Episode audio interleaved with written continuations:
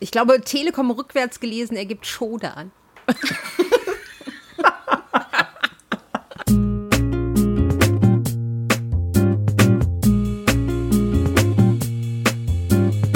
Wer bei GameStar arbeitet, braucht ein kaltes Herz. Wie Richterhämmer donnern unsere Finger auf Tastaturen hernieder, um Urteile zu sprechen über all jenes, was unsere Festplatten berührt. Kein Spiel, dessen Makel wir nicht ans grausame Tageslicht zerren, kein Fehler, der ungesühnt bleibt. Aber manchmal Manchmal öffnen sich unsere Herzen auch ganz unverhofft. Dann gelingt es Spielen, uns zu berühren und vielleicht, ganz vielleicht an einem guten Tag haben wir damit sogar so etwas wie Spaß. Vielleicht sogar sehr viel Spaß. Die besten Spiele, die wir je gespielt haben. Darum soll es heute gehen. Und das ist ja auch nur fair, nachdem wir im letzten Podcast über die schlechtesten Spiele gesprochen haben, die wir je gespielt haben. Mein Name ist Michael Graf. Bei mir diesen Podcast der Begeisterung Siehst du, da ist es schon falsch geschrieben. Bei mir in diesem Podcast der Begeisterung sitzen die immer gut gelaunte Nathalie Schermann. Hallo Nathalie. Hallo. Oh, jetzt ist es genau umgekehrt. Nein, zum, ich bin wirklich zum schlechten Spielecast. Und endlich mal wieder zu Gast. Ich freue mich sehr. Petra Schmitz. Hallo Petra. Hallo. Schön, dass ihr beiden da seid. Ich habe es schon äh, zum ersten Mal äh, versemmelt hier den Podcast bei der Einleitung. Das kann ja heiter werden. Und ich sage auch gleich dazu, es ist, unser, äh, es ist unser Ausweichcast, weil wir eigentlich eine andere Folge aufnehmen wollten heute, die wir aber auf nächste Woche verschoben haben. Deswegen machen wir äh, einfach eine Fortsetzung. So ist es ja auch bei Spielepublishern. Wenn ihnen nichts einfällt, was sie Neues machen können, dann machen sie einfach eine Fortsetzung des letzten Dings, was irgendwie funktioniert hat. Oder ein Remaster, Micha. Oder ein Remaster. Hätten wir ja? einfach den schlechte Spiele-Podcast remastern können, dann bist du jetzt ja. quasi, äh, weil Natalie und ich waren ja auch dabei, dann bist du jetzt der remasterte Peter. Passt, oh cool, das passt, passt ja auch ja. irgendwie. ja. äh, Bevor es losgeht und wir über die besten Spiele sprechen, äh, die zumindest wir je gespielt haben, ist, äh, haben wir eigentlich wieder so dieselbe, dasselbe Dilemma wie schon bei den schlechten Spielen, weil es gibt mehrere Kategorien, in denen man über diese Spiele sprechen kann. Eine davon wären die objektiv besten Spiele, also beste Grafik, bestes Spieldesign, einfach wo es objektiv betrachtet am besten alles zusammengepasst hat. Dann gäbe es die subjektiv besten Spiele, also Spiele, die wir selbst geliebt haben, obwohl sie niemand anders auf der Uhr hat. Und das ist ein Wortspiel, das später noch wichtig wird. Also sozusagen unsere, unsere persönlichen Lieblinge. Und Kategorie 3 ist The Witcher 3, das immer gewinnen muss, wenn man bei der GameStar über beste Spiele spricht. außer mit mir, außer mit Es ist mir. jetzt auch raus. Also ich würde sagen, Witcher, ja. Witcher 3 ist einfach raus. Das ist außer Konkurrenz für diesen Podcast. Äh, ich selber werde auch nicht über Homeworld sprechen, weil das habe ich jetzt auch schon vor mehreren Folgen getan in unserem Strategiespiel-Podcast und das episch ausgewalzt, warum es für mich so toll war. Ich habe mir ganz andere Spiele diesmal ausgesucht, um die äh, mit der mit der Weltöffentlichkeit zu teilen, die uns jetzt lauscht. Aber ich würde gerne äh, Petra dir das das äh, den wie sagt man denn den Auftakt überlassen, das den ersten Kandidaten überlassen, den du mitgebracht hast. Was ist für dich eines der besten Spiele, die du je gespielt hast? Wow, aber äh, jetzt müsste ich ja wieder das Fass aufmachen, das wir immer aufmachen, wenn wir miteinander reden. Und äh, ich würde Mass Effect 1 sagen, du würdest sagen, nein, nein, nein. Äh, deswegen, deswegen sage ich äh, tatsächlich äh, Dark Project, das erste. Oh, oh ja. ja. Oh. Genau. Mhm. Das ist eines der besten Spiele, die ich je gespielt habe. Und zwar natürlich äh, objektiv und subjektiv. Ähm, einfach deswegen, weil es damals was Neues gemacht hat, was mich total begeistert hat. Ähm, die ganze Mechanik, die dahinter gesteckt hat, war super. Ich fand die Welt, die da entworfen wurde, unglaublich faszinierend. Der Hauptcharakter war flawless, äh, ein, einfach deswegen, weil er seine Flaws hatte. Äh, und mhm. zwar nicht so aufgesetzt, sondern der war halt der sympathische, wie soll ich sagen, Verbrecher, hatte so ein bisschen so eine Robin Hood-Attitüde, aber auch nicht so, so sehr. Ähm, er mochte halt Ungerechtigkeit nicht, war aber auch immer auf seinen eigenen Vorteil bedacht, was mir äh, gerade bei solchen Figuren sehr sympathisch und, und nachvollziehbar vorkommt. Und äh, dann war es natürlich das Spiel mit dem coolsten Level überhaupt in meiner Wahrnehmung, zumindest damals. Und zwar die Kathedrale. Ach so, ich dachte das Haus. Nee, die Kathedrale war für mich das Beste. Das Haus war natürlich fantastisch, aber am meisten beeindruckt hat mich die Kathedrale alleine deswegen, weil ich mir da so in die Hosen gemacht habe. das stimmt. Die Kathedrale voller äh, Zombies und Geister. Kann ich aber verstehen. Äh, ist auch ein, ein äh, guter Kandidat, weil der Hauptcharakter heißt ja Garrett und es ist sehr nah an Geralt aus The Witcher. Also Alter. ist auch so. Es ist quasi ja, The Witcher 3. Mit Schleichen, genau.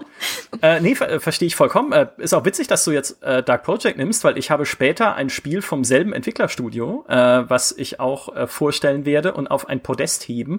Lass mich raten, es fängt auch mit D an. Nein. Nein. Ähm.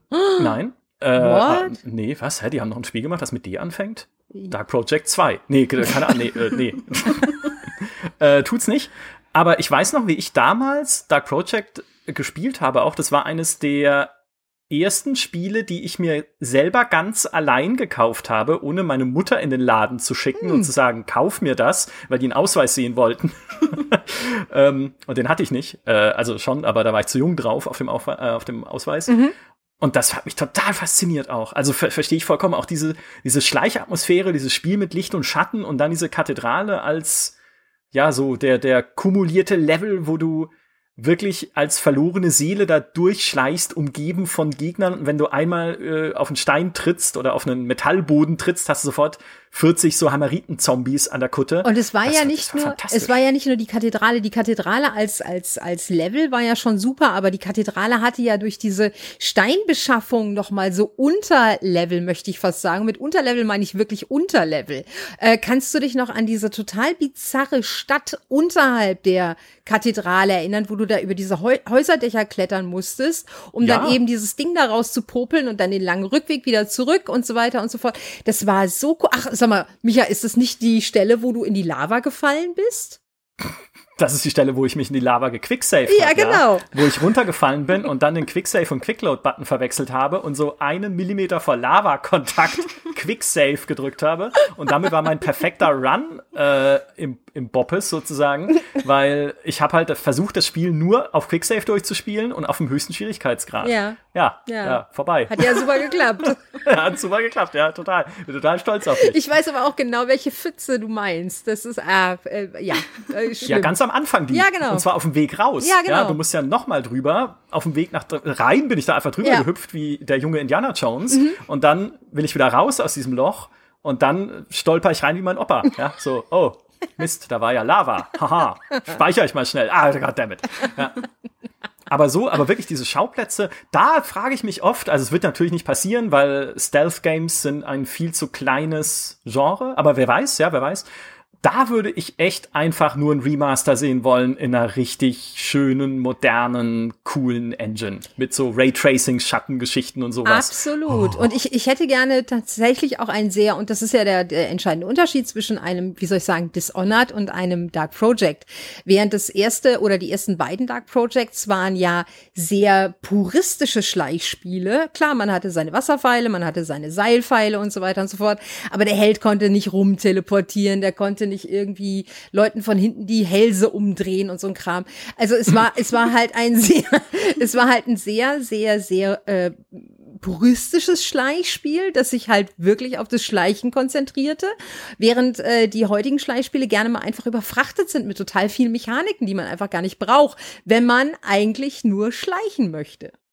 Ja, und aber vor allem war, finde ich, Dark Project halt wirklich eine Sandbox. Also du hattest nun begrenzte Anzahl von Möglichkeiten und, oder beziehungsweise Fähigkeiten, aber du konntest sie halt in den Levels vergleichsweise frei einsetzen, wenn ich mir da die Verbrechen angucke von Thief 4, ach, äh, was ach, dann nur ach, noch Thief hieß und so, wo ich dann Seilpfeile nur noch dahin schießen mm. kann, wo es mir das Spiel erlaubt, ja, ja. oder Lärm nur noch dort mache, ja. wo halt Glasscherben liegen, weil das Spiel es so möchte, wo ich dann denke so, äh, was für, also, ne, furchtbar. Die haben das Spiel nicht verstanden nee, oder so nicht. sehr vercasualt, dass es, genau.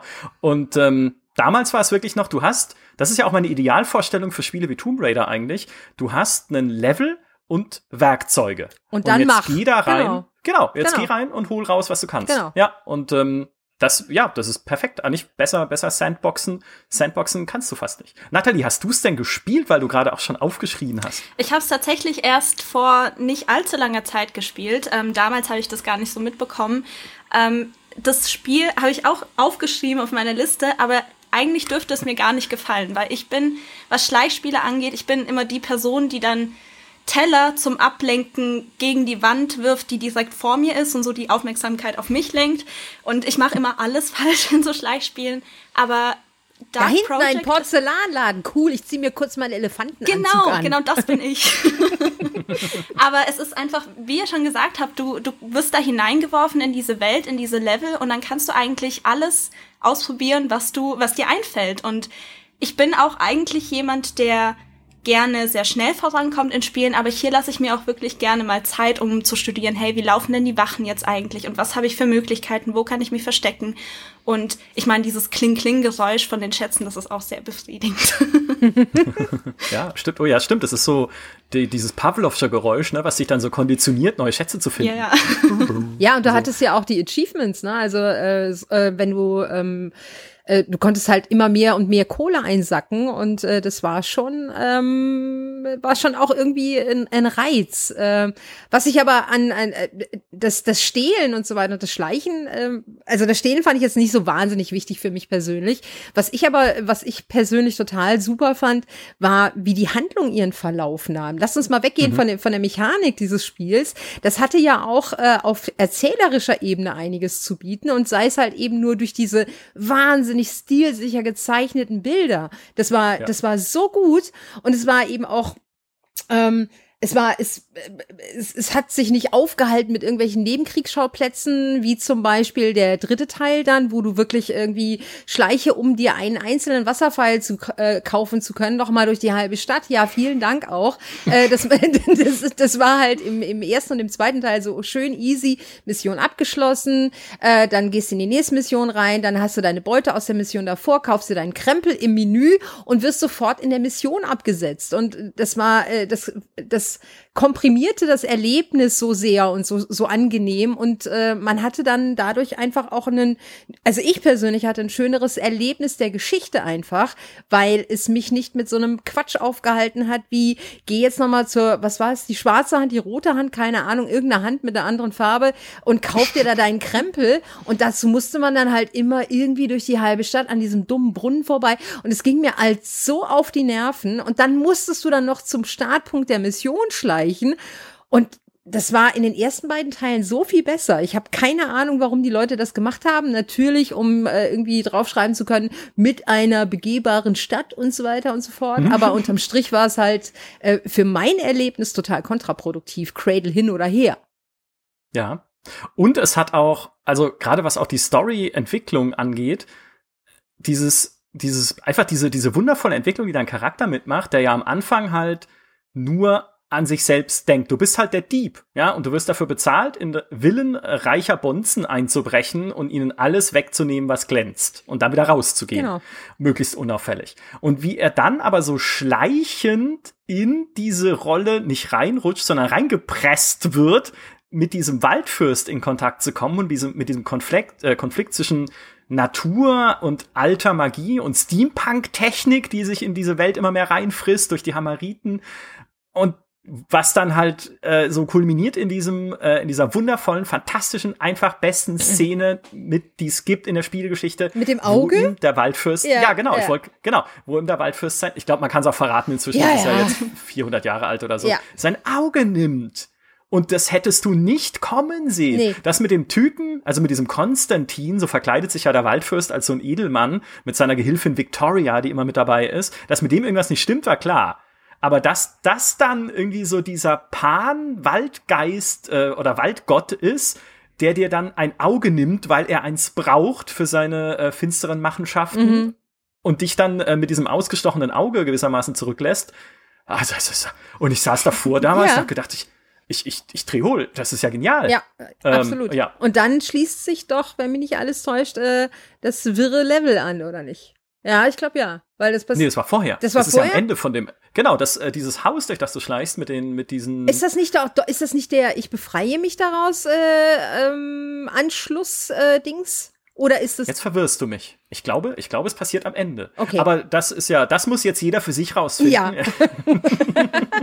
ich finde, man kann, klar kann man sagen, äh, Dark Project, Bedienung und so weiter und so fort ist nicht mehr zeitgemäß, äh, aber äh, das mal außen vor gelassen. Ich finde, es gibt wenig Spiele aus der Zeit, äh, die so hässlich sind wie also Dark Project und Dark Project ist, wenn man es in der reinen Version von damals spielt, schon sehr, sehr hässlich, äh, die man nach wie vor so gut spielen kann. Weil es so dunkel Ja. ist immer. Ja, genau. Man, man sieht halt Ja. nix. Das ist ja, da kann ich auch nochmal meine persönliche Empfehlung loswerden. Ich glaube, ich habe es schon ein paar Mal gesagt im Podcast. Äh, was Stellaris. einfach dieses. nee, okay, Entschuldigung. Ja, genau. Spielt, also wenn ihr so Spiele wie Dark Project mögt, dann spielt einfach Stellaris. Das ist auch dunkel, weil im Weltraum. Nee, äh, was super cool ist, also zumindest diese Atmosphäre sehr gut einfängt, ist The Dark Mod, eine alleinlauffähige Mod auf Basis der Doom 3 Engine, die halt einzelne Missionen nachbaut für Garrett. Also teilweise auch mehrere Missionen hintereinander, die sollen so kleine Stories ergeben, aber du kannst halt ganz, ganz viele so Dark Project Thief typische Missionen da erleben mit diesem klassischen Sandbox Gameplay. Ich hatte so viel Spaß dabei, dass also sie funktionieren, sie sind nicht alle geil, ja, aber es, es ist halt einfach eine Tonne auch, die man da runterladen kann an Missionen. Es ist echt riesig viel Spaß damit. So toll. Eigentlich können wir den Podcast damit beenden, weil es ist das perfekte Spiel. Äh, ja. Bis auf Mass Effect 1. Ah. Ja, Naja, ja, okay. okay. Ich akzeptiere es. Ja, okay. Genau. Nee, cool. Äh, genau. Wollen wir, wollen wir weitermachen mit Nathalie, mit dem Natürlich. nächsten Spiel? Puh, ich find's sehr schwierig immer zu sagen, so was ist das beste Spiel, was ich je gespielt habe, weil ich immer durch so Phasen gehe. Immer wenn mir ein Spiel ge gefällt, dann ist es das beste Spiel, das ich je gespielt habe. Aber es gibt ein Spiel, das ich trotzdem immer wieder nenne, nicht weil es besonders ja irgendwie ausgereift ist oder so, aber es hat mich einfach zum Spieler gemacht und das ist Tomb Raider 2. Ähm, es war eins der ersten Spiele, das ich alleine ohne meinen Papa gespielt habe. Ähm, ganz, ganz vorsichtig, weil ich ziemlich Angst hatte davor, vor den ganzen Gegnern und dem Schießen und so. Aber ähm, ja, es hat mich, also diese Reihe hat mich von da an eigentlich, ja, in ihren Bann gezogen und ich finde es auch immer sehr, sehr schwierig, was Kritisches gegenüber dieser Reihe zu sagen, obwohl ich weiß, dass da einige Teile schon damals nicht so gut waren und auch die, ja, die neue Trilogie, die ist auch, hm. Aber ähm, es ist halt, es hat halt einen ganz besonderen Platz in meinem Herzen. Und ich glaube, aus nostalgischen Gründen ist es deshalb auch eins der besten Spiele, die ich je gespielt habe. War das das mit Venedig? Ja. Oh, ja, da, aber über Venedig reden wir nicht. Schade, schade, weil, wir, weil Micha und ich, wir beide wissen, dass Natalie und Venedig keine, keine großen Freunde waren, oder? nee, nee. Micha? Ich habe ja, äh, ich, ich gestehe ja, ich habe das nie gespielt, weil Tomb Raider damals komplett, komplett an mir vorbeigegangen ist. Das erste Tomb Raider, das ich gespielt habe, war das, äh, der erste Teil der neuen Trilogie. Okay. Alle, ich kannte, also ich meine, ich kannte natürlich Tomb Raider, äh, auch aus der GameStar, aber ich habe nie, äh, ich habe das nie, das habe ich nie gespielt. Ja, shame. Ja, Nee, äh, Schande, ja, Asche. Ähm, sagen wir es so, wenn du es wenn du's heute spielst, denkst du natürlich auch, was, was ist denn das für ein Murks? Ich muss erstmal zweimal nach hinten springen, um äh, einen entsprechenden Anlauf zu haben, um vorne über den Abgrund zu kommen. Was ist denn das für ein, was für ein Quark ist denn das? Aber das war damals ähm, was, was, äh, was äh, Natalie mit Sicherheit äh, meine Faszination daran auch teilt, ist eben diese, diese tolle Mischung aus äh, Indiana Jones Archäologie, ja, äh, so in der Art, äh, und eben äh, total geilem Abenteuerquatsch. Mit einer Frau. Ja. Mhm. Ja. Und für ein Mädchen damals, ich meine, ich war fünf oder sechs, als ich das gespielt habe, das war natürlich, What? ja, So jung? Ich gehe Ja. mich kurz entleiben, komm dann gleich wieder. Für mich war es Okay. halt cool, dass das, äh, dass das endlich mal eine Frau war. Und ich, ich habe auch, ich weiß noch ganz genau, weil ich so Angst hatte vor dem Abenteuer, habe ich auch oft nur in dieser Villa, die man da, also es gab ja noch so einen zweiten Modus, wo man in der Villa rumlaufen konnte. Und ich habe dann immer so Puppenhaus gespielt mit ihr. Ich habe mir dann eigene Geschichten ausgedacht und die quasi in dem Spiel nachgespielt. Ähm, aber später dann natürlich, ich fand's, ich fand's damals, ich habe es vor einem Jahr oder so, habe ich es nochmal angespielt und dachte mir, oh mein Gott, war das wirklich so geil früher oder habe ich mir das einfach alles nur eingebildet? Aber früher war das so ein Spiel, ich habe so viel Zeit da äh, hinein investiert, einfach nur die Umgebungen zu erforschen, alles, alles einfach nur anzugucken und zu schauen, oh, okay, hier ist noch ein Geheimgang und, und hier könnte sich noch was verbergen und eigentlich ist es nur ein leerer Raum mit ein paar hübschen Texturen und hin und wieder hast du da irgendwie so eine Geheimtür oder so und dahinter befindet sich ein Medipack oder sowas. Aber, oder so ein Phönix. Oder so ein Phönix, irgend, irgendwas ja. oder so eine Drachenstatue, ja. genau. Ja. Ähm, aber einfach diese Suche danach und dieses, wie du sagst, schon so ein bisschen dieses Abenteuer, das, das war schon sehr cool. Und der Soundtrack war auch wundervoll, wie ich finde. Total gut. Ja. Ähm, also es weckt ganz, ganz, ganz schöne Erinnerungen. Mein Papa hat mir Tomb Raider 2 übrigens auch immer vorgespielt, bevor ich ins Bett gegangen bin. Also es war quasi meine gute Nachtgeschichte. Erklärt vielleicht einiges, warum ich so Aha. geworden bin. Ja, aber ich muss sagen, äh, Hut ab, dass du, ich meine, das ist ja doch ein Spiel, was nicht ganz unkomplex zu steuern ist, hat ja Petra auch gerade schon erwähnt. Und das mit fünf oder sechs Jahren, das ist ja respektabel. Holla. Dankeschön. Das, das Ding hätte, hätte ist, das, nee, Moment, Moment, Michael, das hättest du auf jeden Fall gekonnt. Kinder mit sechs und fünf und, und, und, und sieben, die sind äh, erstaunlich flink mit ihren Fingern und die haben diese Bewegungsmuster schneller drauf als wir. Weil wir ah. immer drüber nachdenken und die machen es einfach. Und, ja. äh, und äh, ich, ich, ich sehe es, äh, äh, ich, ich ich, sehe es ja quasi täglich inzwischen. Also insofern. Aber tatsächlich ist die Tomb Raider Steuerung, die könnte ich bis heute ohne nachzudenken. Also das ist ja. irgendwie ist es schon in mir drin. Ich vergesse die Steuerung von modernen Spielen, vor allem auf Controller, super schnell. Also bei der zweiten Session weiß ich nicht mehr, wie das geht, aber Tomb Raider könnte ich jetzt einfach loslegen sofort. Ja, bis auf das Bootsfahren in Venedig. Aber darüber, darüber reden wir nicht wir mehr. Nicht. Venedig ja, existiert nicht. War das denn auch das mit dem Dinosaurier? Nee, das ist das der war erste der erste. Teil. Ja. Ah ja. Ja, guck mal, das, damit erschöpft sich mein Tomb Raider-Wissen. Äh, Venedig und Saurier. Ich, naja, ich habe hab übrigens, ich habe eine schöne Geschichte zu Tomb Raider 2, falls, ich meine, ich erzähle die immer, wenn Tomb Raider 2 irgendwie Thema wird, aber vielleicht kennt die der ein oder andere noch nicht da draußen. Und zwar bist du am Schluss, äh, kurz vorm Finale, bist du auf den schwebenden Inseln unterwegs und äh, da gibt's eine Stelle, da musst du relativ weit springen. Und Bei dem Lava? Ja. Oh, und, und, äh, und ähm, keine Ahnung, ich hatte, ich hatte dieses weite Springen ähm, echt im Laufe des Spiels 250.000 Mal ungefähr gemacht. Also ich wusste nicht, warum mein Gehirn an der Stelle ausgesetzt hat. Jedenfalls, ich bin da nicht drüber gekommen. Ich bin da nicht drüber gekommen. Ich bin da nicht drüber gekommen. Ich habe mir gedacht, das gibt's doch nicht.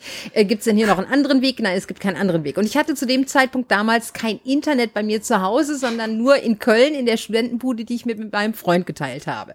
Also bin ich rübergegangen zu meinem Nachbarn und habe gesagt, pass mal auf, darf ich kurz mal dein Internet konsultieren? Ich müsste mal nachschauen, wie ich jetzt über diesen scheiß Lavasee drüber komme.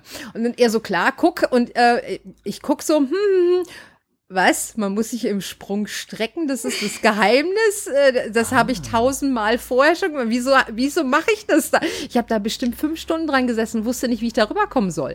Und dann war es mir ultra peinlich. Äh, und dann habe ich ihm gesagt, du, das ist viel komplizierter, als ich gedacht habe. Vielen Dank, dass ich nachgucken durfte. Äh, tschüss, ich bin mal nach Hause. Und dann bin ich da raus und dachte so, das ist ja ultra peinlich. Das darf ich nie irgendjemandem erzählen. Und heute sitze ich hier in diesem Podcast und erzähle es allen Leuten. Ich habe vergessen, mich im Sprung zu strecken. Und deswegen bin ich ungefähr 2000 Mal in diesen Lavasee gefallen. Also ich meine, in die Lava fallen, in die Lava fallen, das äh, ich kann ich nachfühlen. Ne? Ja. Also da haben wir alle unser Trauma, würde ich sagen. Wahnsinn. Das wäre das wäre mal eine geile eigene Podcast-Folge. Die besten Spiele, in denen wir jemals in Lava gefallen sind. Ja, ja. Aber die sind ja damit vielleicht jetzt auch schon abgehakt. Ja, Minecraft. Ah ja, richtig, ja. stimmt. Minecraft. Ja, so oft. So oft. Äh, Krebs runter und dann, boom, Lava. Tomb Raider 2 ein würdiger Kandidat tatsächlich. Äh, auch ein sehr, äh, ja, wir schafft es vielleicht einen bunten Strauß an, an Spielen heute aufzumachen, wobei ich jetzt tatsächlich bei dem Spiel, was ich anführen werde, wieder zurückgehe zum Entwickler von Dark Project. Wie Looking Glass. Zu Looking Glass, genau. Denn äh, ich habe auch echt, ich musste, das sind immer so offensichtliche Sachen, wenn du sagst, okay, komm, lass uns über die besten Spiele reden, die wir je gespielt haben, wo du erstmal sagst, ja klar, dazu kann ja jeder was sagen und dann setzt man sich mal zwei Minuten ruhig hin und überlegt, boah, aber eigentlich, ne, eigentlich, die waren ja irgendwie alle schon irgendwie gut. Äh, und ich habe viele lange gespielt, aber ich würde nicht sagen, dass es die besten waren. Also was, was kann ich denn sagen? Und dann habe ich mich dran erinnert, dass damals, als ich bei der GameStar angefangen habe, äh, wir alle so ein äh, so ein Ding für die Website ausgefüllt haben, wo man auch reingeschrieben hat, meine Spiele für die einsame Insel. Mhm. Ein Wortspiel übrigens, das ich äh, absichtlich und bewusst nicht gemacht habe für die Einleitung, weil es so abgegriffen ist. Ja. Äh, die Spiele für die einsame Insel. Aber da hatte ich drei mhm. angeführt. Das waren Diablo 2. Da würde ich aber jetzt nicht mehr sagen, das ist eines der besten Spiele, die ich je gespielt habe. Das habe ich einfach nur viel zu viele tausend Stunden gespielt, Diablo 2. Ähm, obwohl da Blizzard trotzdem gerne einen Remaster machen kann, danke. Äh, das zweite war Civilization 2, was aber nicht mehr gilt, weil eigentlich ist Civilization 5 echt in allen Belangen besser, aber Civ 2 war halt damals so ein bisschen die Perfektion von Civ 1, also so die, die logische Weiterführung des, dessen, was Sid Meier so angefangen hat. Gilt aber auch nicht mehr, wie gesagt. Und das dritte Spiel, und das ist jetzt äh, das, über das ich reden möchte, ist System Shock 2. Ja, ähm, natürlich. Klar. Nicht nur System Shock 2, genau. Was war das Spiel mit D, was du meintest? Äh, nee, vergiss es. Äh, das, äh, das war nicht Looking Glass, sondern das waren die, äh, die Erben von Looking Glass. Ähm, mit äh, Ach. Ironstorm. Ja, e egal, mach weiter. Ach so, was, Daikatana oder wie? Nein, Deus Ex, du Nase. Ach, Deus Ex, ja, freilich. Das ist äh, tatsächlich, das wollte ich, darauf wollte ich gerade zu sprechen kommen, weil Hab ich dich du Nase genannt? Ich meinte natürlich du äh, Riechorgan.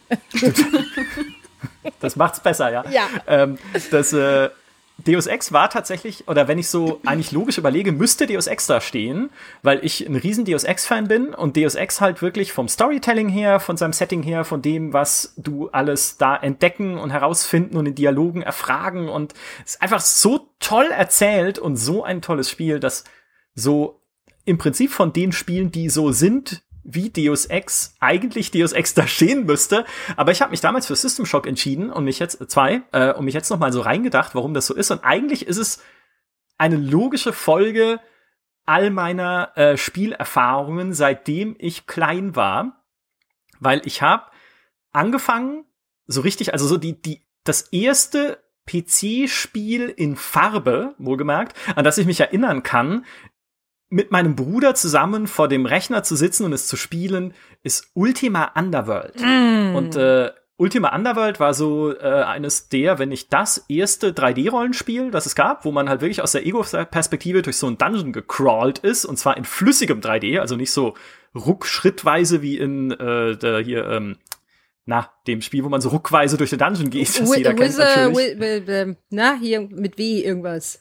Ja, nee, das ist an, da, ähm, ich denke mal Dungeon Keeper, aber Dungeon Keeper ist es nicht. Ist egal. Auf ja. jeden Fall nicht das. Also nicht nix, wo man so wie die, wie in den alten Dungeon Crawlern halt einfach so Schritt für Schritt Dungeon Master. So, das war jetzt halt nicht 3D, sondern halt so gezeichnet, aber genau, so wie in den Spielen halt nicht, sondern wirklich durch einen flüssigen 3D Dungeon. Und das hat mich schon mega fasziniert damals, weil es halt einfach dir so eine Sandbox-Welt eröffnet hat, weil du wurdest ja in Ultima Underworld in diesen Dungeon geschmissen als äh, Abtrünniger oder Gefangener, der dem ein Verbrechen vorgeworfen wird und dann hieß es, okay, schlag dich durch und ähm, finde raus, was da wirklich passiert. Und das ist aber auch das Einzige, was dir mitgegeben wird, sozusagen vom Spiel. Das fand ich genial. Dann kam Ultima Underworld 2, was das Ganze irgendwie noch mal ein bisschen äh, größer gemacht hat, mit irgendwie Dimensionsreisen an verschiedene Orte. Ganz, ganz großartig mit dem schwebenden Schloss und den Gehirnkreaturen, mhm. die man erschlagen konnte. Dann ist das Schloss abgestürzt und so und alle waren sauer. oh. Und dann kam System Shock 1, äh, was auch ein tolles Spiel war, aber sehr, also das war noch ein bisschen spezieller, weil es halt so ein paar Sachen hatte, mit denen ich nie warm geworden bin, wie den Cyberspace, diese so Tron-mäßige Neon-Welt, in der man dann irgendwie äh, Sachen suchen musste und Informationen oder Hacking-Sachen, also Hacking-Sachen, das ist einfach nicht meins, ne? So, war aber trotzdem ein tolles Spiel, auch tolle Atmosphäre, allein auf dieser Raumstation auch so zu sein. Auch da wieder die Prämisse halt von diesen alten Ultima Underworld Spielen. Du wirst allein irgendwo reingeworfen, komm klar. Wie, wie beim Leben, ja? Du bist allein da reingeschmissen, komm klar. So. Und dann kam äh, 1999, ohnehin das beste Spielejahr ever, System Shock 2. Äh, Ende 98. Nee, 99 Nee, das beste Spieljahr war aber 98. Ach so, also ja, okay. Ja, das ist, das ist nochmal ein eigener Streit, den man ja. für, ich finde, also ja, da war Half-Life und so. Aber und, und, und Dark Project. Haha. Ach, richtig, stimmt. Ja, stimmt. Okay. Ah. Okay, ich zieh's zurück. Ähm, genau, dann kam System Shock 2 und das hat halt wirklich für mich diese allein in einer Sandbox-Atmosphäre super auf den Punkt gebracht. Waren mehr Rollenspielelemente drin als im ersten System Shock. Also du konntest dich dann auch so ein bisschen spezialisieren auf diese Psi-Kräfte, die du hattest, auf äh, irgendwie natürlich unterschiedliche Waffen, die du aufsammeln konntest, Schrotflinte, Pistole, äh, Sturmgewehr und sowas. Konntest, äh, wenn du Aliens, die da, oder beziehungsweise diese Mutanten, die auf dem Schiff unterwegs sind, auf dem du warst, auf diesem Raumschiff, auf der von Braun, Braun. konntest du dann die erforschen, um mehr äh, Schaden bei ihnen anzurichten und mehr über sie rauszufinden. Was das aber vor allem halt wirklich so krass ausgezeichnet hat, war diese fantastische Atmosphäre. und ja, in meinem Kopf kommen da noch mal zehn Punkte oben drauf, weil es auf einem Raumschiff ist, mhm. weil alles mit Raumschiffen kriegt bei mir eh extra Punkte, weil ich liebe Science Fiction. Und dich dann aber da durch dieses Schiff zu bewegen, wirklich mehr oder weniger frei. Natürlich gibt es Barrieren und Orte, wo du erst später hinkommst, aber du hast halt wirklich dieses Gefühl, okay, ich bin jetzt da drin und ich muss jetzt mich da irgendwie durchschlagen und überleben und mit dem irren Schiffscomputer zusammenarbeiten, der möchte, dass ich irgendwie diese Mutanten äh, besiege oder bekämpfe, die da auf diesem Schiff rumwandern oder doch mit ihnen gemeinsame Sache mache oder irgendwie, ich verstehe es auch am Anfang gar nicht, was da eigentlich schiefgelaufen ist, weil ich bin der einzige Überlebende, alle anderen liegen rum und sind mehr oder weniger hinüber. Ähm, und ich erkunde dann halt und finde raus und erarbeite mir so Stück für Stück die Hintergründe von diesem Unglück, das diesem Schiff widerfahren ist, bis zu dieser fantastischen Szene, wo sich dann irgendwann ähm, Shodan offenbart, also die KI aus dem ersten System Shock und einer der besten Schurken der Spielegeschichte, weil sie halt so dieses manisch Größenwahnsinnige hat, den Menschen als Insekten zu bezeichnen und sich selbst als die perfekte göttliche Maschine. Es gibt ja auch diesen fantastischen Einstieg äh, von System Shock 2, der Spruch ist aus dem ersten System Shock. Hacker. Genau. Ja. Pathetic creature of meat and ja, bone, genau. panting and Hab ich mal gesungen. Kannst du dich erinnern? Ja, ich kann mich erinnern, genau, ja. und es ist halt, es ist so gut und ich habe in jeder Sekunde auf diesem Schiff Blut und Wasser geschwitzt, weil ich natürlich, ne, das hatten wir schon mal im Podcast als Thema, es nicht akzeptiere, das zu spielen auf einem niedrigeren Schwierigkeits, äh, Schwierigkeitsgrad als sehr hoch, weil da ist Pflicht für solche äh, Schleich- und Survival-Spiele, weil dann sind sie halt noch intensiver und noch schweißtreibender.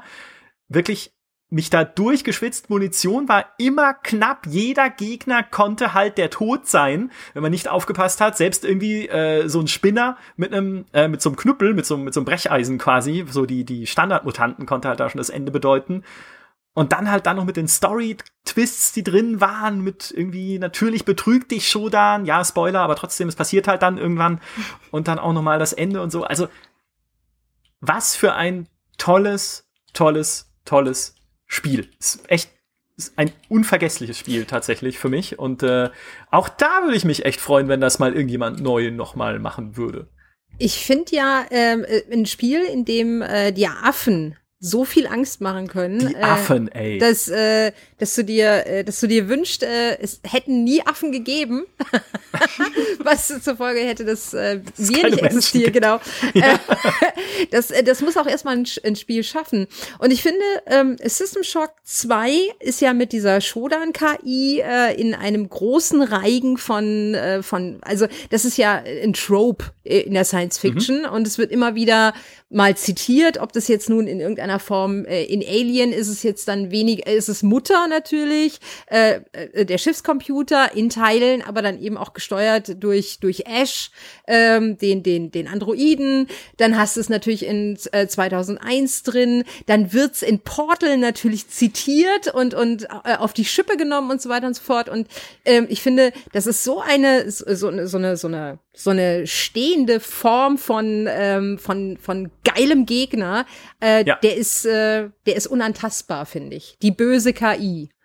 Ja, er funktioniert auch immer. Ja. Also dieses, einfach dieses, ich, ich weiß, dass ein Computer irgendwann, und es ist nicht mehr weit weg, so viel mehr können wird als jeder von uns. Es gibt ja auch jetzt diese, ich weiß nicht, ob die jemand kennt, äh, der uns zuhört, es gibt ja diese Serie Devs, heißt die, ähm, die momentan auch auf äh, Sky läuft, glaube ich. Ähm, also bei irgendeiner, ich will jetzt keine Werbung für Sky machen, aber sie läuft halt bei so, bei so einem Anbieter wie Amazon Prime oder Netflix auch einer ist, genau.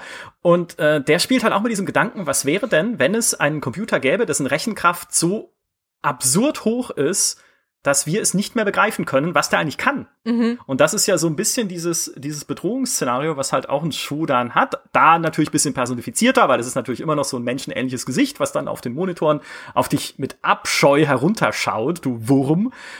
Aber es ist einfach dieses, okay, äh, wir schaffen etwas, von dem wir nicht wissen, was es denn am Ende mehr kann als wir. Und was wird es dann irgendwie mit uns machen, vielleicht mal, wenn wir das tun. Also ein, ein fantastisches Motiv. Und es war halt einfach auch vom Spieldesign her toll. Ne? Wie gesagt, die Rollenspielelemente, die sie eingebaut haben, genau die richtige Idee gewesen, dass man sich da halt immer weiter bisschen verbessern und spezialisieren kann. Auch da dieses super schön schattige Levels, wenn ich das so sagen darf. Es hat wenig mit Schleichen zu tun, System Shock, eher mit Ausweichen, weil die Gegner sehen dich auch oft, wenn du im Schatten stehst. Aber es ist halt, ich, ich mag einfach dieses Gefühl, wir hatten es auch schon so oft im Podcast, auch bei der Postapokalypse. Ich mag dieses Gefühl, so allein zu sein mhm. in Spielen ja. und so auf mich gestellt zu sein, als einziger Überlebender und mich da raus, äh, irgendwie rauswursteln zu müssen, egal ob durch Kampf, durch Schleichen, durch sonst was. Ähm, das finde ich einfach wahnsinnig mächtig. Und das hat System Shock. Für mich hat das System Shock auch besser hinbekommen als Bioshock, weil in Bioshock hat mir zu viel gelebt. Ich wollte äh, nämlich gerade sagen, ja. mein System Shock 2 ist nämlich Bioshock. Ja.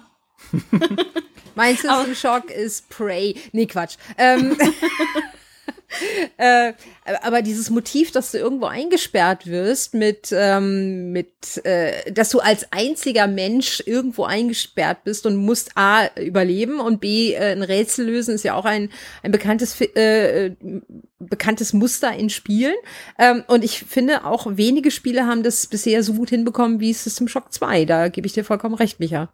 Ja, ist echt schade, dass System Shock 3 jetzt in so ein, in so ein unstetes Fahrwasser geraten ist, weil man ja nicht richtig weiß, machen sie das noch, machen sie es doch nicht, irgendwie haben sie ja Probleme bei der Entwicklung und so, mhm. weil kein, nichts würde ich mir mehr wünschen als das. Es gibt übrigens äh, eine coole Mod, die hatte ich auch mal bei der GameStar vorgestellt, die heißt System Shock Infinite für System Shock 2 und die ähm, baut das Spiel noch mal deutlich aus äh, beim Storytelling. Also die bauen dann noch mehr es ist auch ein bisschen verwirrend, muss man dazu sagen. Also man sollte schon System Shock 2 vorher gespielt haben tatsächlich, um es verstehen zu können, was da passiert.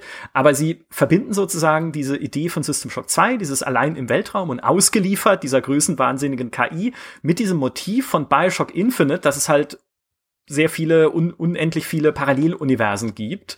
Und die Idee von äh, dieser Mod ist dann, dass sich mehrere dieser Paralleluniversen in diesem Raumschiff in der von Braun überlappen. Ach du liebe du, Zeit. Das ist, das ist, also es ist wirklich großartig. Es sieht natürlich jetzt grafisch nicht so super gut aus, aber du kommst halt immer wieder an Punkte, wo du dann auch entscheiden musst, welches Universum und welche Realität dann äh, gewinnt sozusagen mhm. und tatsächlich äh, die eine Realität wird und das dann wieder auf einen Zeitstrang hinausläuft und danach richtet sich halt dann wieder das Ende und sowas. Also die haben da halt noch mal komplett neue Ebenen irgendwie reingebracht, dieses Modding-Team fand ich wahnsinnig faszinierend. Und es hat halt, es ist halt auch so Event Horizon mäßig noch dazu. Ja. ja? Du, das, äh, das hatte ich noch vergessen, weil du startest, auch das ist natürlich so einfach toll, so ein Sci-Fi-Motiv. Du startest halt mit einem Raumschiff ins All und du weißt nicht, was da draußen ist. Und vielleicht ist es nichts Gutes. Ja, mhm. also äh, vielleicht ist es halt einfach auch da was, was die menschliche Vor äh, Vorstellungskraft übersteigt, wie bei Event Horizon halt im Film.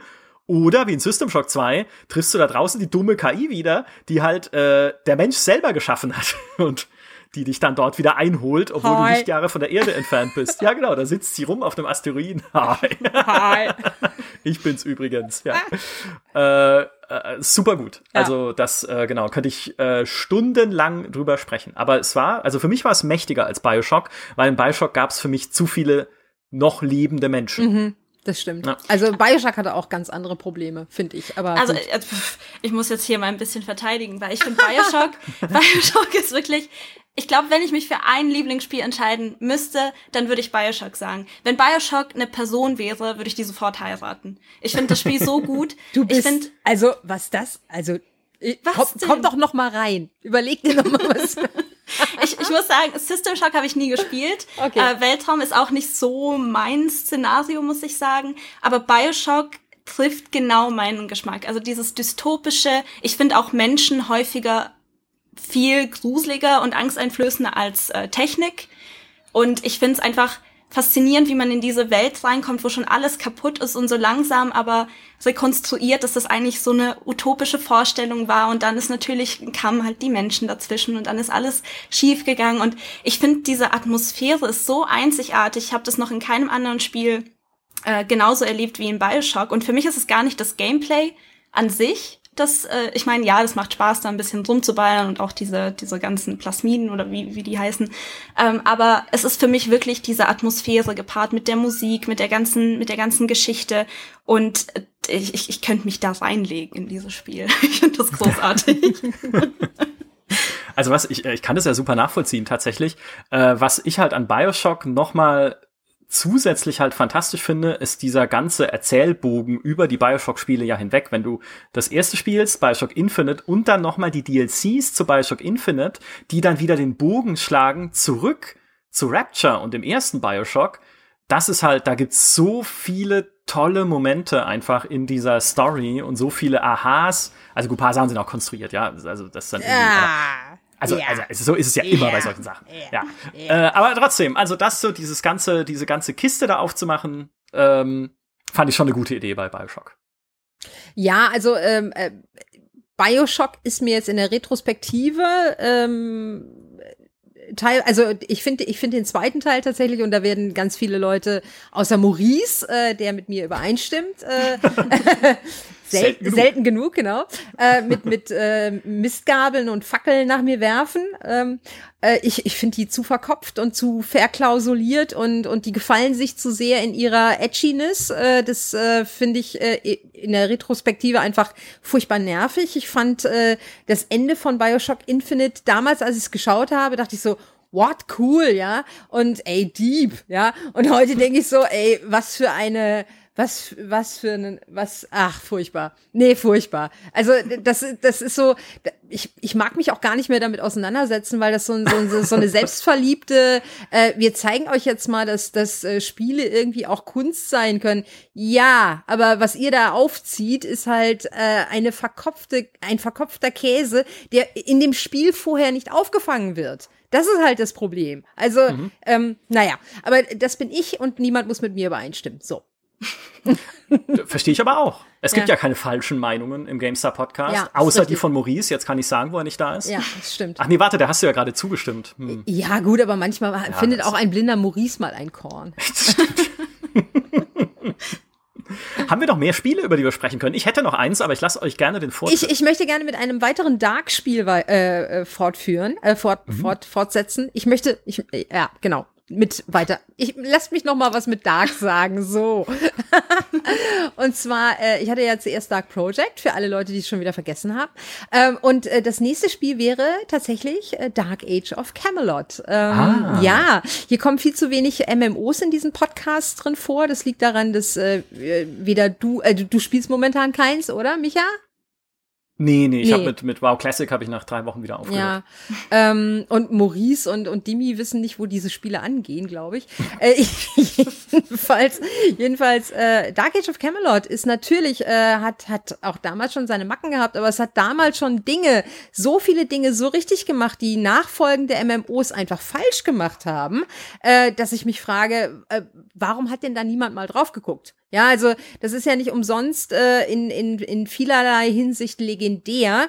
Äh, einfach äh, weil es Sachen schon richtig gemacht hat. Und ich meine jetzt konkreterweise eben diese äh, drei Reiche, die gegeneinander antreten, wenn wir eben beim, beim PvP, beim Realm versus Realm sind, was äh, Spiele, die danach gekommen sind, einfach falsch gemacht haben, die das dann auf zwei Fraktionen begrenzt haben, äh, unter anderem auch World of Warcraft, ähm, mhm. wo du halt immer ein Ungleichgewicht hast. Wobei natürlich das PvP bei World of Warcraft nicht so wahnsinnig wichtig ist, wie in anderen äh, äh, MMOs, aber es, guck dir Warhammer Online an, da ist eben dieses ganze PvP-Gedöns ist unter anderem zugrunde gegangen oder das Spiel ist unter anderem zugrunde gegangen, weil eben dieses PvP mit den zwei Fraktionen nicht funktioniert hat. Und Ion mhm. musste dann hinterher noch eine künstliche, eine KI-gesteuerte Fraktion, also nicht hinterher, sondern von Anfang an, die Balaur oder Ballauer oder wie sie auch immer hießen oder heißen, keine Ahnung. Ähm, es gibt's ja immer noch das Spiel. Die haben halt eine KI-Fraktion da eingebaut, um eben äh, der unterlegenen, der hardcore unterlegenen Fraktion im PvP dann hin und wieder mal unter die Arme zu greifen und um das, äh, um das Blatt mal wieder zu wenden und, und das Ganze spannend zu halten. Und äh, das hat halt ein Dark Age of Camelot damals schon aus dem Stand gewusst und richtig gemacht. Hm. Ja, du hörst äh, vielsagende Stille. Ja, ich, ich, ich verstehe schon. Ja, ja, klar. Ähm, aber äh, nichtsdestotrotz, also Dark Age of Camelot ähm, war ja mein erstes richtig langes MMO, äh, in das ich auch richtig tief versumpft bin.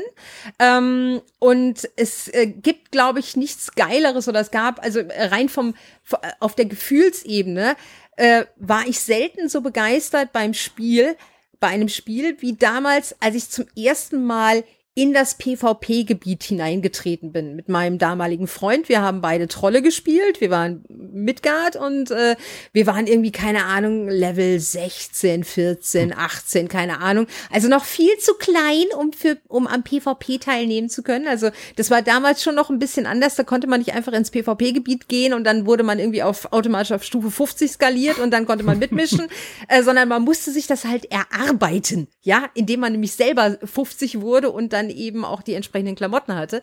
Ähm, nein, also man, man, ähm, wir gingen dann eben durch dieses äh, verschneite Tor in die PvP-Zone rein und hinter jedem, hinter jedem Baum hätte ein Gegner lauern können. Und es hat auch hinter jedem Baum Gegner gelauert.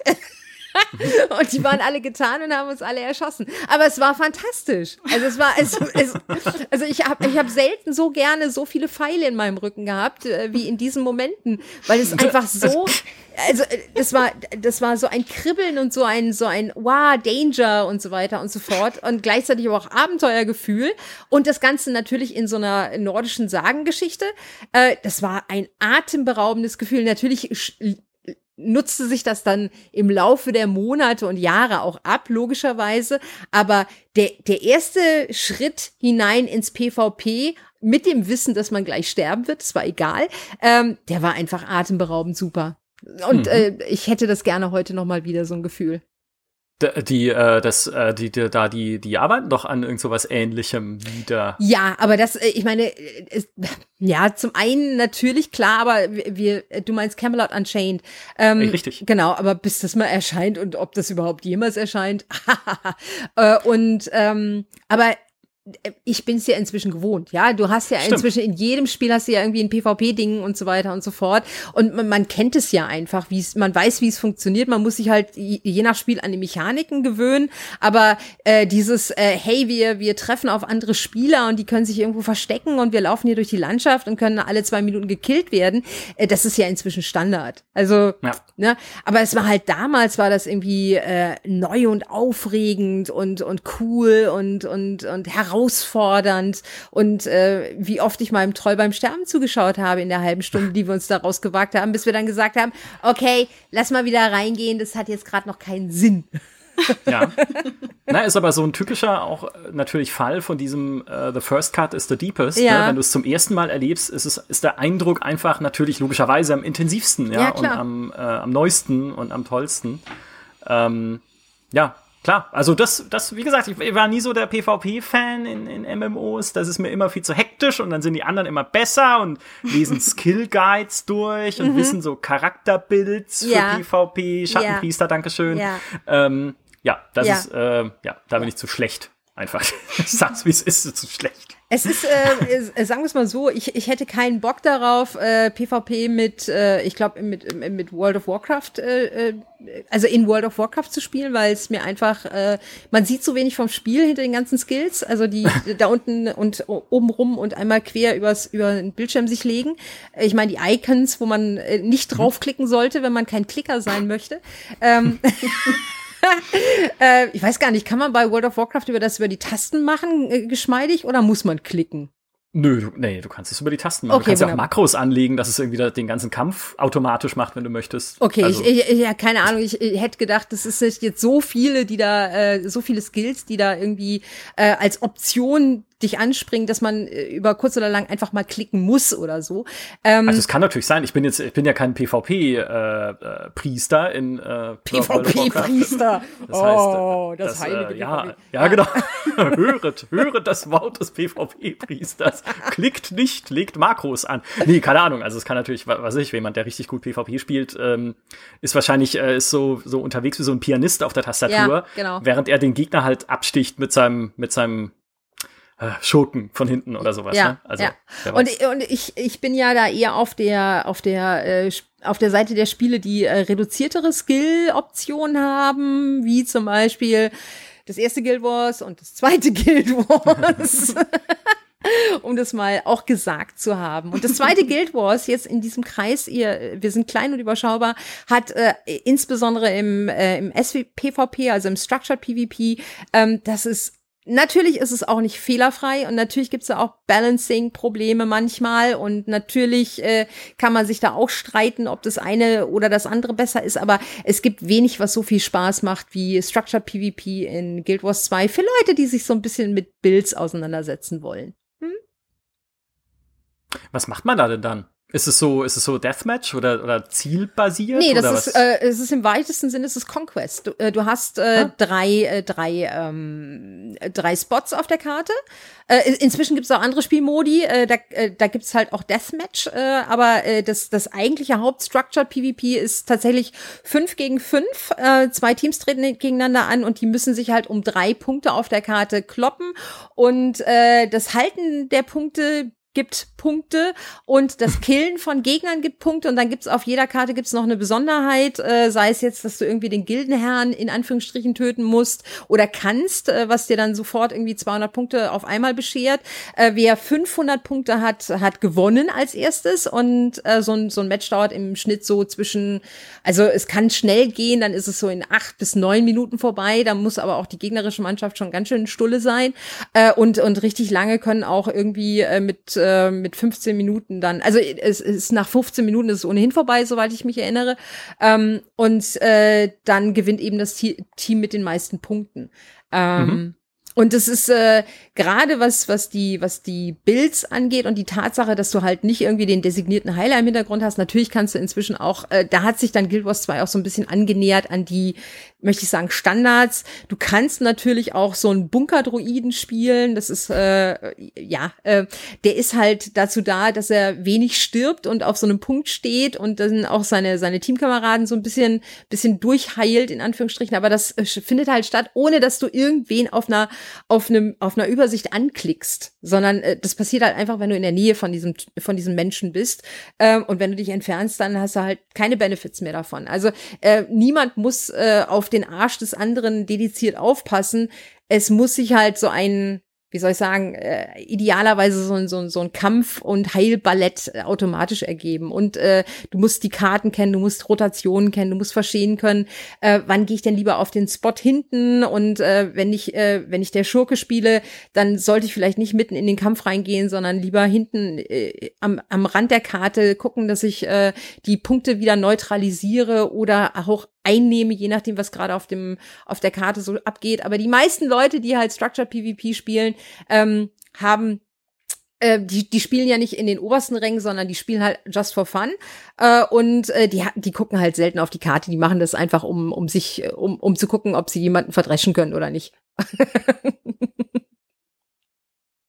Ach, Aber es ja, macht Spaß. Äh, eine lange Diskussion und zwei, und genau, zwei. die wir, die wir, äh, das haben wir viel diskutiert auch schon in unseren äh, Redakteurszeiten und Streitgesprächkästen im GameStar-Heft, mhm. weil ich war ja nie so ein Guild Wars-Fan. Inzwischen bin ich aber altersmilde geworden und finde es tatsächlich ganz cool. Finde auch die Sachen cool, die ich damals nicht so cool fand, weil ich jetzt einfach sagen kann, ja, ist halt ein anderer Spielertyp, den das anspricht. Du, genauso geht's mir übrigens auch mit World of Warcraft. Ich respektiere ja. es, habe ich jetzt neulich ja. noch wortwörtlich auf GameStar.de geschrieben. Lol. Ja, sehr gut.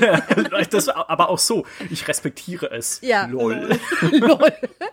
Was mir von Dark Age of Camelot jetzt auf jeden Fall so in Erinnerung bleiben wird, ist einfach nur dieser T-Shirt-Spruch.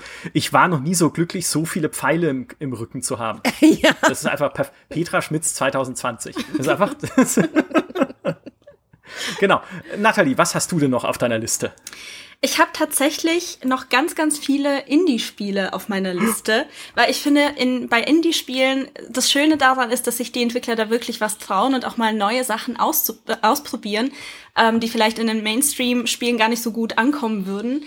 Aber da, ich finde, da, da gibt's so viele Perlen und eins davon ist ein Spiel, bei dem ich zuerst dachte, so ja, ist eine ganz nette Mechanik und macht vielleicht auch Spaß aber ich habe es dann nie wieder, nachdem ich es durchgespielt habe, nicht mehr aus meinem Kopf rausbekommen. Und zwar ist es Brothers, A Tale of Two ah. Sons. Ähm, für diejenigen, die es nicht kennen, man spielt zwei Brüder, die auf der Suche sind nach einem Elixier für ihren kranken Vater. Und das Besondere ist eben, dass man beide Brüder gleichzeitig spielt. Also den einen steuert man mit den Pfeiltasten und den anderen mit WASD. Ja, ist oder, eine coole Mechanik. Oder, oder auf dem Gamepad mit äh, den jeweiligen Sticks. Ah, das wusste ich nicht. Ich habe es mit Tastatur gespielt tatsächlich. ich kenne auch Leute, die das äh, zu zweit spielen, also dass jeweils ein, eine Person den Bruder, den äh, einen Bruder übernimmt. Ich finde, das ist aber genau das, was man nicht machen sollte, um dieses Spiel zu erleben, so wie ich es erlebt habe. Weil ich finde, das Spiel, ich will nicht spoilern, aber dieses Spiel macht etwas, was ich absolut nicht erwartet habe und benutzt diese Gameplay-Mechanik auch, um die Geschichte zu erzählen. Und ich war so gerührt davon. Ich habe am Ende, ich glaube, ich habe die letzte halbe Stunde habe ich nur geheult, als oh. ich das gespielt habe.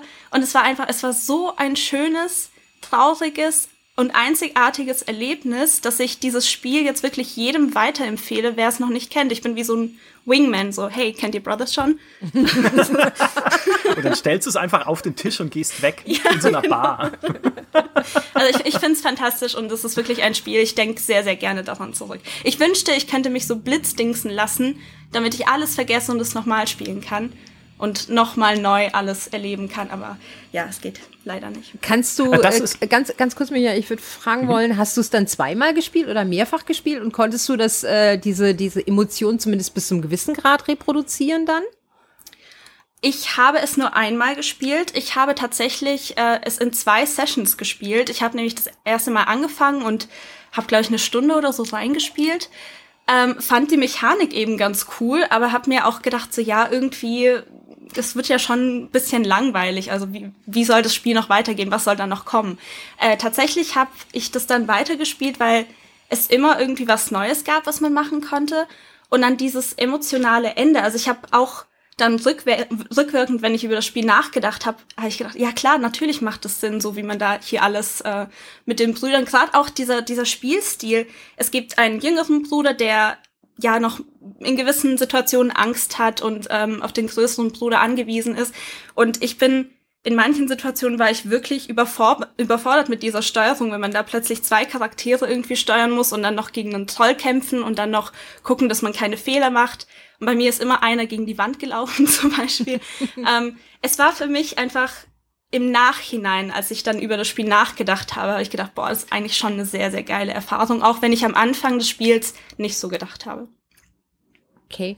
Ich, ich wollte vorhin nur kurz einwerfen, dieses Gefühl, wenn ich es doch nur noch einmal zum ersten Mal erleben könnte, ist für mich auch immer so ein Qualitätsmerkmal mhm, einfach ja, für ein gutes Spiel. Wenn du denkst, Fall. okay, Find ich, auch, wünschte, ja. ich könnte es vergessen, um nochmal, um nochmal dieses Erweckungserlebnis zu haben. Man, das, also ich sage das oft über Portal, ja, so das, mhm, das erste mhm. Portal. Mensch, wenn ich noch einmal Portal erleben könnte.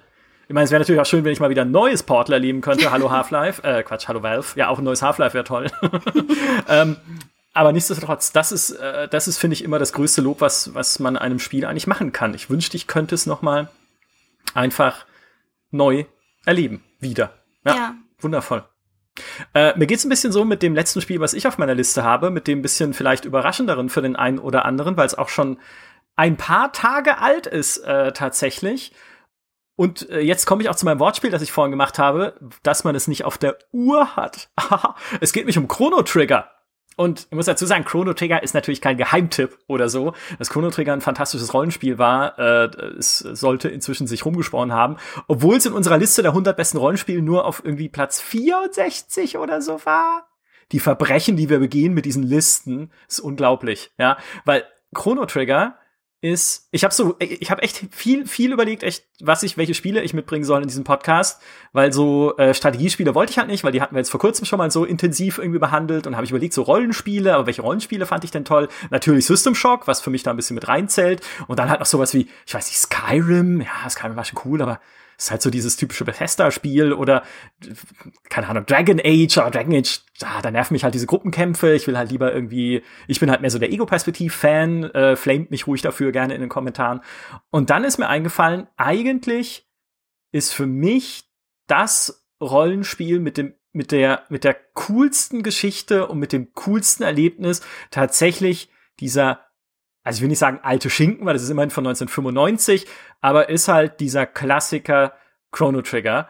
Schon allein von dem Setting her, weil dieses Spiel spielt ja in einer Welt, aber in sieben unterschiedlichen Zeitaltern, die 65 Millionen Jahre überspannen und äh, zwischen denen du halt äh, hin und her reist, ja ein Zeitreisespiel, ähm, wie auch die Zeitthematik im Titel äh, dezent andeutet.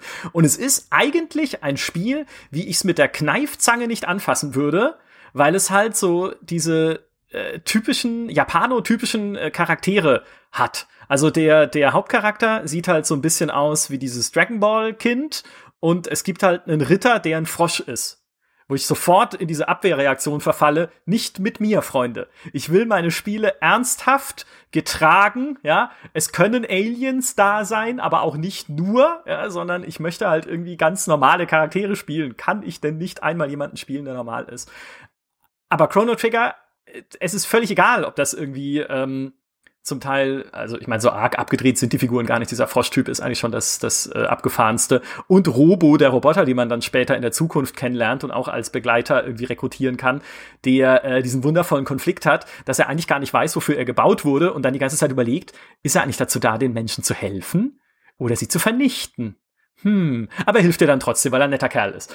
Und was dieses Spiel halt tatsächlich so besonders macht, ist, einerseits die Varianz, die entstehen kann durch diese Zeitreisen und dadurch, wen du in deiner Gruppe dabei hast. Also du kannst auch immer nur drei Leute äh, insgesamt steuern, deinen Helden plus zwei Begleiter und Wen du aber mitnimmst, ist dir überlassen, weil es gibt viel, viel, viel, viel mehr Begleiter. In jeder Ära lernst du einen kennen, den du mitnehmen kannst. Und die haben halt völlig unterschiedliche Tonalitäten. Dieser Froschritter ist halt so auf Rache aus, weil der war früher ein Gardist, der dann aber betrogen wurde und seinen besten Freund umgebracht hat oder so. Und hat, ist halt sehr, sehr, äh, wie sagt man denn, äh, sehr, sehr düster und sehr, ähm, ja, so auf Revanche halt irgendwie geprägt. Und dann äh, hast du noch irgendwie Magus, von dem man eigentlich am Anfang denkt, dass er der große Bösewicht ist, aber hey, es ist ein JRPG, das, wo du am Anfang denkst, dass es das Böse ist, ist natürlich nicht das Böse, sondern es ist was anderes, noch Böseres, das Böse, was eigentlich hinter dem Bösen steht. Äh, den kannst du auch mitnehmen und der ist auch eher so ein bisschen der dunkle, brütende Typ. Äh, während du, wenn du deine Freundin irgendwie mitnimmst, die im Spiel halt äh, einer der ersten Charaktere auch ist, äh, ist, den du triffst und retten musst dann, ähm, weil sie in ein Zeitportal fällt, dann ist es halt eher, dann, dann fühlt es sich eher so ein bisschen Love Story mäßig an von den Dialogen her, weil es ist dann eher so freundlicher, es ist alles ein bisschen ähm, ja, bisschen, bisschen leichter halt einfach so vom, vom Spielgefühl her. Plus, du kannst halt dann im Spielverlauf auch entscheiden, wann du tatsächlich zum Kampf antrittst gegen das große Böse, was dann die eigentliche Bedrohung ist dieser Welt, in der du dich befindest und in welcher Epoche du das dann machst. Und je nachdem, wie man das angeht und in welcher Reihenfolge man das angeht, gibt es zwölf bis 15 unterschiedliche Enden in dem oh. Spiel die sich zum Teil nur in Details unterscheiden, zum Teil aber auch richtig krass. Und das Beste ist, du kannst irgendwie diesen Gegner besiegen, also dieses große Böse, bevor du irgendwie dich in der Vergangenheit auseinandergesetzt hast mit den Echsenwesen, die irgendwie die Welt äh, überfallen oder äh, die da irgendwie leben wollen, halt ähm, so als Gegenentwurf zu den Menschen. Und dann ist halt die Endsequenz, dass das Spiel dann in die Zukunft blickt und die Welt gehört halt den Echsenwesen. Also du hast dann halt quasi die Echsenwesenwelt erschaffen, dann in dem Fall. Und so gibt's halt dann noch paar mehr. 90 Minuten Endsequenzen hat das Spiel insgesamt äh, für ein Spiel aus dem Jahre 1995, was aus heutiger Sicht halt eher recht dezent veraltet ausschaut, ist das wahnsinnig viel. Ja? Ähm, und das Tolle ist, du kannst halt das auch immer wieder spielen, um dann zu gucken, okay, wo hätte ich denn noch anders entscheiden können? Wo hätte ich denn einen anderen Pfad gehen können? Und was passiert dann im Spiel am Ende? Und das ist einfach so ein einzigartiges äh, Spielgefühl und so ein einzigartiges äh, ja, Paket eigentlich Chrono Trigger unter den Rollenspielen auch, ähm, obwohl es viel Spielmechanik von, von äh, Final Fantasy übernimmt, auch was die Kämpfe angeht und sowas, was ja auch kein Wunder ist, weil es von Square entwickelt wurde, den Final Fantasy Entwicklern, also hä, ne? Aber Ach, ein unvergessliches Spiel. Toller Soundtrack auch, äh, liebevoll äh, gezeichnet da, diese, diese Pixelgrafik, die es hatte. Wer, da, wer das nicht kennt, auch da, bitte schaut's euch an, weil das, äh, es gibt sogar eine Steam-Version, die ganz gute User-Wertungen hat. Ich habe es damals auf dem, auch nicht äh, im Original gespielt, 1995, sondern auf dem Nintendo DS dann als Remaster, wenn man das sagen darf, auf dem Nintendo DS. Keine Ahnung, ursprünglich ist es ja für Super NES erschienen. Ähm, aber es ist auf jeden Fall ein Spiel, das sich lohnt zu erleben. Auch wenn man irgendwie sagt, okay, Grafik und Froschritter sind irgendwie nicht so meins. Es wird mir tatsächlich häufig empfohlen von Leuten, aber ich bin einfach mit diesen, mit diesen Final Fantasy Kämpfen und dieses ganze Japano-Gedöns, das, das, das, damit kann ich gar nichts anfangen. Aber es klingt schon interessant, vielleicht schaue ich es mir mal an. Ich finde es also, total faszinierend. Spielst, ich finde es total faszinierend, äh, dass euch offensichtlich nicht vor, aufgefallen ist, dass ich fünf Minuten weg war und mich ja einfach durchmonologisiert hat. Bei mir war nämlich fünf Minuten das Internet weg. Worum ging's? Das ist, ähm, bei mir war vorhin schon das Internet weg. Das sind alles so die Dinge, die hinter den Kulissen dieses Podcasts stattfinden. Das ist jetzt irgendwie schon dreimal so lang, als er sein müsste, weil ständig das Internet weg ist bei irgendwem. Irgendjemand versucht, diesen Podcast aufzuhalten da draußen, aber du wirst es nicht schaffen. Ja? ja. Wir werden ihn zu Ende bringen. Shodan, ja, wer weiß. Oh Gott, stimmt. Ich, in einem ich glaub, Paralleluniversum. Ich glaube, Telekom rückwärts gelesen ergibt Shodan. äh, aber das, äh, das ist auch das Geheimnis des Podcasts. Äh, meistens auch, wenn ich mit Demi und Maurice äh, podcaste, sind die beiden dann auch einfach 30 Minuten weg und ich monologisiere einfach durch und merke es nicht. Nee, das ist, ja, äh, herzlich willkommen zurück. Wir haben über Chrono Trigger geredet. Du, das habe ich noch mitbekommen. Ich hörte Chrono Trigger und dann war das wie, wie wenn, äh, wenn Shodan plötzlich irgendwie abbricht von der Stimme oder halt äh, GLaDOS äh, in den Weltall, ins Weltall gepustet wird. So hörte sich das dann an und dann war ich halt weg für fünf Minuten und dann komme ich wieder und Micha redet immer noch und es ist der Wahnsinn. Ja. Ganz normales Phänomen, sage ja. ich mal, im GameStar Podcast und im echten Leben. Auch da gehen Leute oft einfach weg, während ich mit ihnen rede und kommen dann irgendwann wieder, um sich einen Kaffee zu machen. Und ich stehe immer noch da und rede an der Kaffeemaschine mit mir selbst. ja, aber ich bin, das ist auch echt, äh, ich merke das oft, wenn wir GameStar TV drehen und es dann irgendwie heißt, äh, wir machen irgendwie so eine Sammelfolge und Fritz moderiert so äh, Johannes B. Kerner mäßig alles weg, was da kommt. Und wir sagen dann, okay, wir lassen einfach, äh, diesmal nehmen wir als Thema, äh, weiß ich nicht, unsere Lieblingsspiele oder unsere Lieblingslizenzspiele und dann kommen einzelne Leute zu Gast und reden mit Fritz. Und bei den meisten Leuten ist es so, dass Fritz sich ein bisschen auf die Spiele vorbereitet und Rückfragen stellt halt an manchen Stellen. Bei mir ist es so, er sitzt einfach nur da, hört fünf Minuten lang zu und macht dann seine Kamera aus. Ja, so war es bei, bei Riddick bei mir neulich auch. Das war auch sehr angenehm. Und äh, ja. dann so, guten Tag und tschüss. Danke für das Gespräch.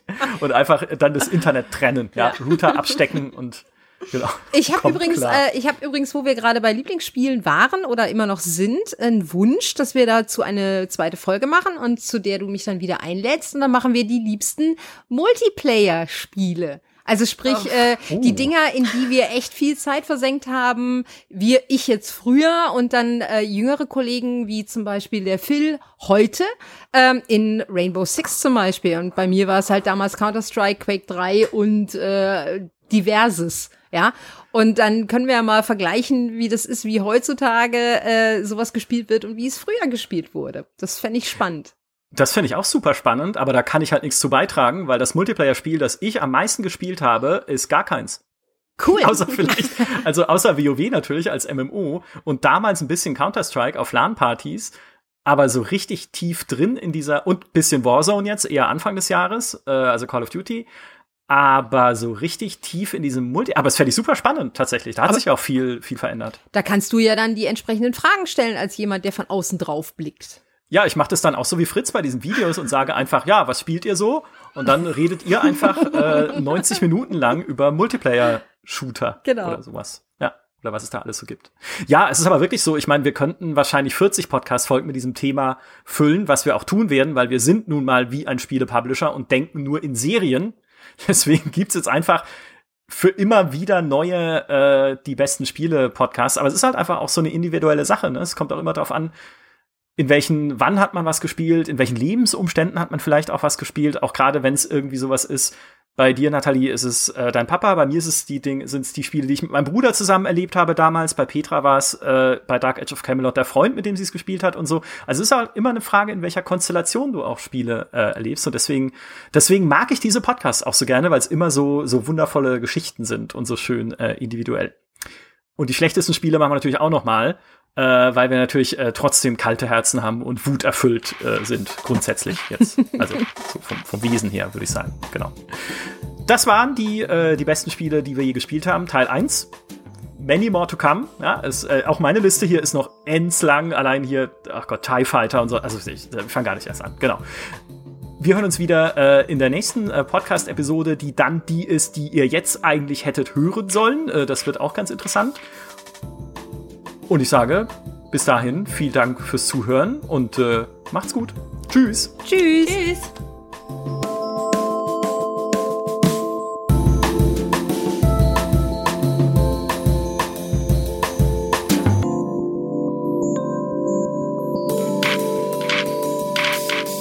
Ich habe tatsächlich gerade gewunken auch, weil ich so dran gewöhnt bin, bei diesen Videokonferenzen immer jetzt so, macht's gut, ciao. Ciao. Ah, ja. Ah.